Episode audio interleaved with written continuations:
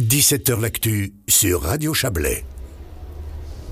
17h l'actu en direct de Montreux au 2M2C, euh, 2M2C bondé pour euh, cette 16e édition de Polymanga. J'ai avec moi le, le, fondateur de Polymanga, David Heim, bonsoir. Bonsoir. Et puis le syndic de Montreux, Olivier Kfeller, bonsoir à vous. Bonsoir. David Heim, euh, 16e édition, euh, bah, c'est l'édition du renouveau, comme pour plein de festivals, comme pour plein d'activités culturelles. Euh, après, non pas deux, mais trois éditions hein, qui ont été euh, malheureusement annulées. Oui, c'est deux éditions. En fait, non, deux éditions annulées. Deux la éditions dernière, c'était ouais. c'était en 2019, donc ça Ouais. fait trois ans et deux éditions. Voilà, trois ans et deux émissions. Je savais que j'y arriverais pas. C'est compliqué. Et euh, en fait, le, le renouveau, on l'avait déjà prévu en 2020. C'est ça qui est assez particulier, c'est que j'avais prévu déjà de changer en grande partie le festival parce qu'à la fin de 2019, je me suis posé la question si tu recommençais à faire polymanga en 2020, est-ce que tu ferais ce que tu ferais à l'heure actuelle?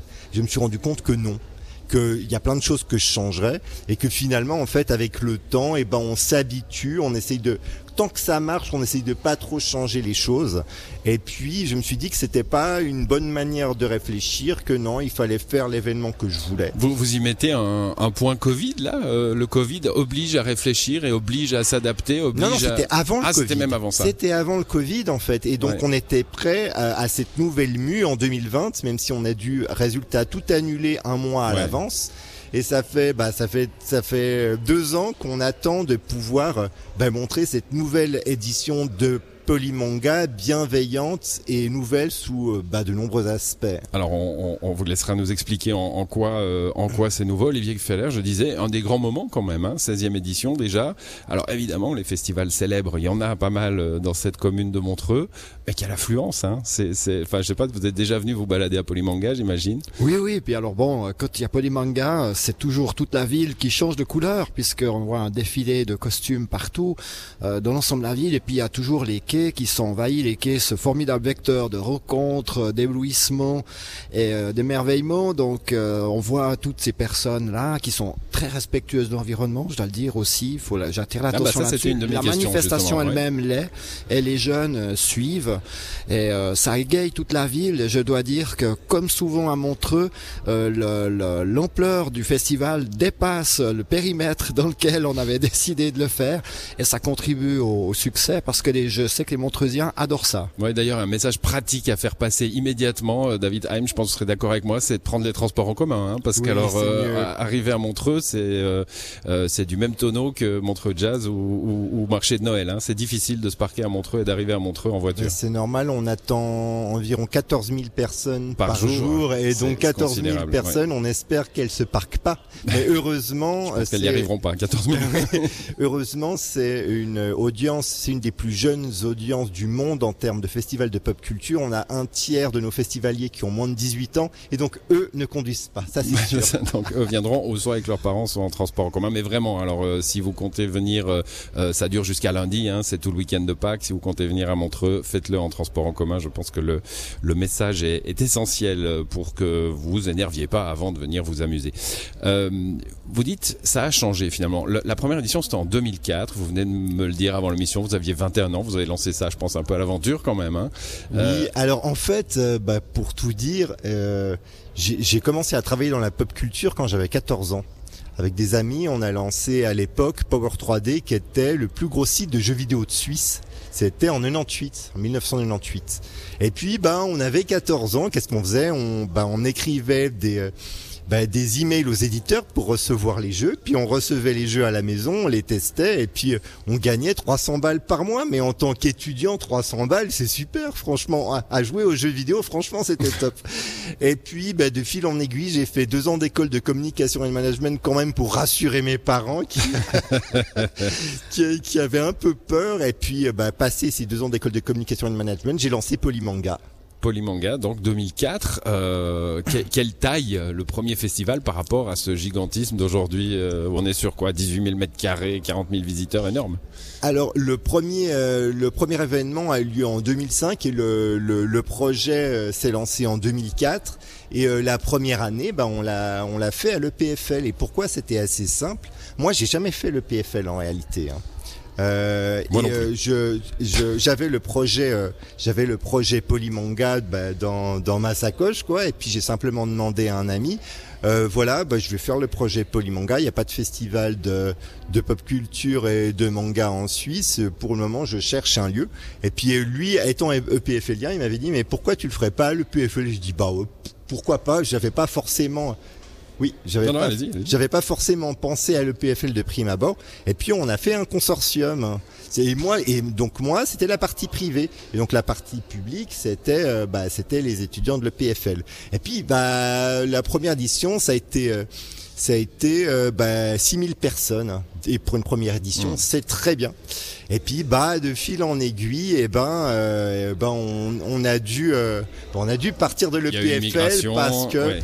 Voilà, parce qu'en gros, il voulait, le PFL voulait faire les choses de son côté, et puis voilà, la partie privée est, euh, bah, ensuite est partie euh, à Palexpo à Genève, et on a fait 8000, donc on a fait encore mieux que la première année, et de fil en aiguille, on... On est arrivé à Montreux. C'est une affaire qui, qui va durer, Montreux, a priori. Vous y Ah êtes bah bien, là, ça, on Ouais. est là depuis 2013, hein, donc Ouais. ça veut dire qu'on est bien quand même. Olivier Feller, euh, quel euh, éventail à Montreux. Hein Euh, on connaît évidemment le Montreux Jazz, mais il y a le septembre musical, c'est la musique classique, il y a le, il y a le, rire, euh, il, y a, il y a aussi les jeunes générations avec ce polymanga. Euh, David Hein nous disait, euh, moins de 18 ans, hein, énormément de visiteurs ont, moins de 18 ans. Euh, bah, ça permet de faire rayonner la commune? Ah oui, c'est extrêmement pour nous, important pour nous. Et puis c'est un renouvellement euh, constant. Euh, c'est vrai que Polymanga, il y a quelques années, a amené un vent de fraîcheur. Et puis on, on en était euh, enchantés.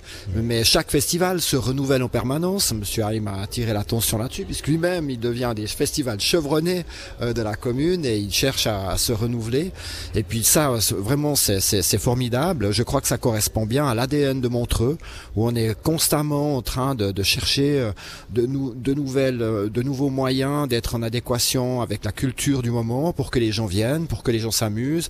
On est dans un, dans un cadre magnifique. Je crois que le, le fait que les, les Polymanga ait lieu ici, puis qu'on voit toutes ces photos sur les réseaux sociaux de, de jeunes Ah oui, costumés une- sur les quais, sur les enrochements, euh, devant le, ça va jusqu'au château de Chillon même, j'ai vu. Euh, ça c'est vraiment, Parce vraiment il y a un jeu. Alors on va parler tout à l'heure de, de cosplay avec une, une cosplayeuse qui, qui nous rejoindra tout à l'heure. Euh, on va parler de, de jeux vidéo aussi un peu. Euh, mais il y a quelque chose de de- d'abord de, très élaboré hein, dans les costumes, etc. Puis de, de, de très euh, euh, ouais de très artistique. Il y, a- des concours de photos, il y a des photographes professionnels qui viennent à Polymanga? Oui, bien sûr, il y a des photographes professionnels. Puis vous parliez justement de cosplay et le cosplay c'est très intéressant parce que ça a été le renouveau de la couture.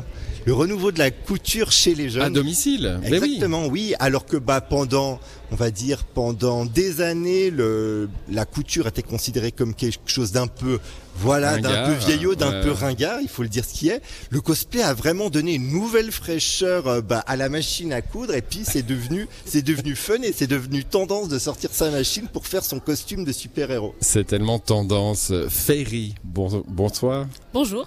Vous êtes euh, Ferry comme ça? Non, non, non, non. Ah non, on m'avait annoncé une. Ferry, d'accord. Ferry s'occupe en fait de la gestion des concours cosplay. D'accord, et vous, vous êtes une cosplayeuse, alors quel, est votre nom Alors mon nom de cosplay c'est Tiki. Tiki. Voilà. Tiki, bon, on va, on va garder le, nom de cosplay. Vous êtes, euh, euh, c'est quoi, c'est Hunger Games? Non, Je dis ça c'est pour Lara l'arc. Croft en fait. Ah, c'est Lara Croft avec un arc, d'accord. euh, Tomb Raider. Donc, De- euh, du Shadow dernier Tomb Raider.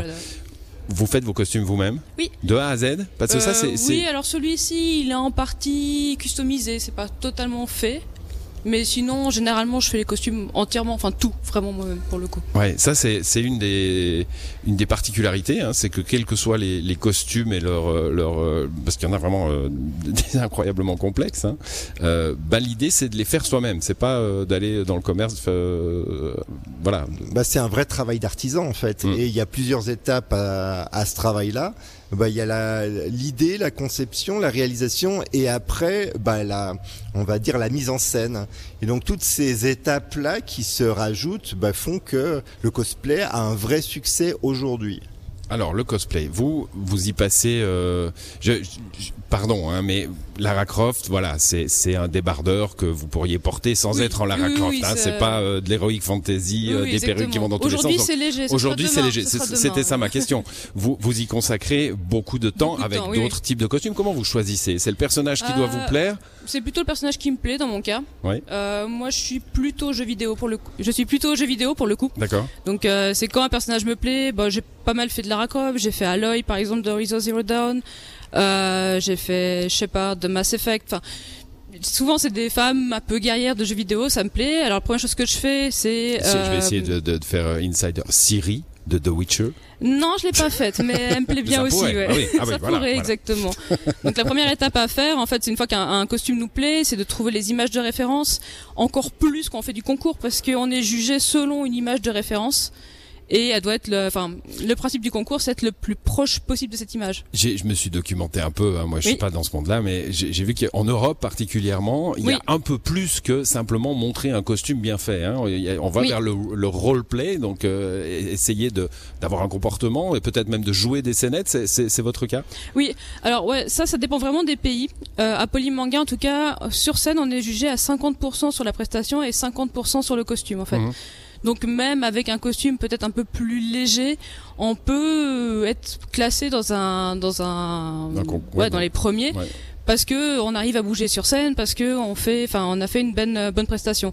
Ça sert à rien d'arriver sur scène avec une énorme armure et on peut rien faire Mhm. parce que là on perd tous les points prestation pour le Ok. coup. Mais ça varie vraiment des pays. Par exemple, aux États-Unis, ça va être un 100% costume souvent. Ou en Chine, par exemple, Mm. c'est l'inverse, c'est plus prestation et plutôt. euh, euh, donc c'est plutôt euh, jugé sur la prestation que sur Mm. le costume. David Haim, quelle, quelle histoire le cosplay. Hein, euh, euh, c'est finalement, euh, on, on a tout de suite le Japon qui vient en tête, mais j'ai j'ai vu que c'était plutôt la science-fiction, euh, Star Wars, Star Trek, qui, a- qui ont, qui ont donné un peu naissance. Et même les, avant ça, les conventions de science-fiction où on venait en maître de l'univers, euh, il y a eu des précurseurs avant le Japon en fait. Ah, je dirais que maintenant c'est quelque chose de tout à fait globalisé. Je dirais que c'est vraiment une chose positive globalisée. On ne peut pas dire ça de d'absolument de tout ce qui est globalisé. Voilà, vous avez exactement. raison. Ouais, ouais, ouais. je vois bien, je vois bien. Mais euh, je dirais que de toute manière, à l'heure actuelle, la culture euh, est transmise via les réseaux sociaux et internationalement. C'est-à-dire que maintenant, les influences, euh, elles ne vont plus être locales, elles ne vont plus être nationales, elles vont être largement internationales. C'est-à-dire que quand vous allez vous coucher, eh ben, vous avez des Japonais qui postent le dessin qu'ils viennent de faire.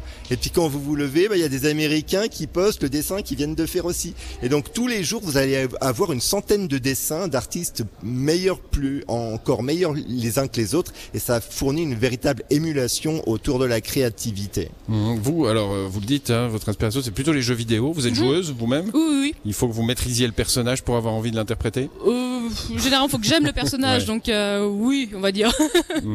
C'est c'est euh, c'est quoi dans votre vie le, le cosplay? Vous vous allez de convention en convention? Je sais pas Oui. si vous êtes suisse ou française d'ailleurs. Je suis les deux. Vous êtes les deux, bah, c'est très bien. Mais j'habite en Euh, Suisse depuis Vous très, habitez très, en très Suisse, longtemps. vous venez à Polymanga, vous allez aussi dans des conventions en France, oui, en Belgique, ailleurs peut-être? Euh, je suis pas allée en Belgique, je suis allée une fois en Allemagne pour le coup, et en France assez régulièrement, euh, soit à la frontière, soit à Paris. Alors pour moi qui suis un néophyte, j'ai pas l'impression que c'est un petit monde, mais pour vous ça doit quand même être un petit monde. Vous vous retrouvez un petit peu Oui, d'un oui, on retrouve coin à à peu près les mêmes Ouais. personnes, on, on se connaît. euh, oui, surtout dans les concours. Dans les concours, c'est souvent quand même beaucoup les mêmes personnes qui reviennent, donc euh, on, on finit par se connaître, à se revoir. euh. Vous avez déjà gagné des Oui. concours? L'année- bah, la dernière fois, j'ai gagné Polymanga du coup en concours solo. C'est vrai? Oui. Ça, ça représente quoi? C'est génial. on, on- bah, Je veux pas, je veux pas entrer dans la vulgarité de l'argent, mais enfin, est-ce qu'on on peut faire une vie avec euh, Non, avec le euh, cosplay aujourd'hui? Il y en a, oui. Il y a, il y a quelques cosplayers connus. Euh, genre bah, Yaya Han qui est très connue, qui est une américaine et qui elle a par exemple elle fait aussi des patrons de couture, elle vend ses tissus. Enfin, elle a vraiment tout un merchandising autour de son de son personnage parce qu'elle fait aussi ses costumes et compagnie. En Europe, on a Kamui Cosplay par exemple qui pareil vend du matériel, euh, vend des livres de craft pour apprendre, pour que les gens apprennent. Donc oui, il y a Mm. quelques personnes qui en vivent, mais c'est quand même assez peu. Ouais. Ça, j'ai vu David Heim, alors incroyable. hein. Il, y a, il y a un étage complet pour le gaming. J'espère que notre invité va venir et puis qu'on pourra en, en parler. Et puis alors des stands de, vente de, de, de perruques, de chaussettes. Il y a un stand chaussettes, euh, d'épées, euh, des épées dans, dans tous les coins. C'est hyper spécialisé en même temps. Hein.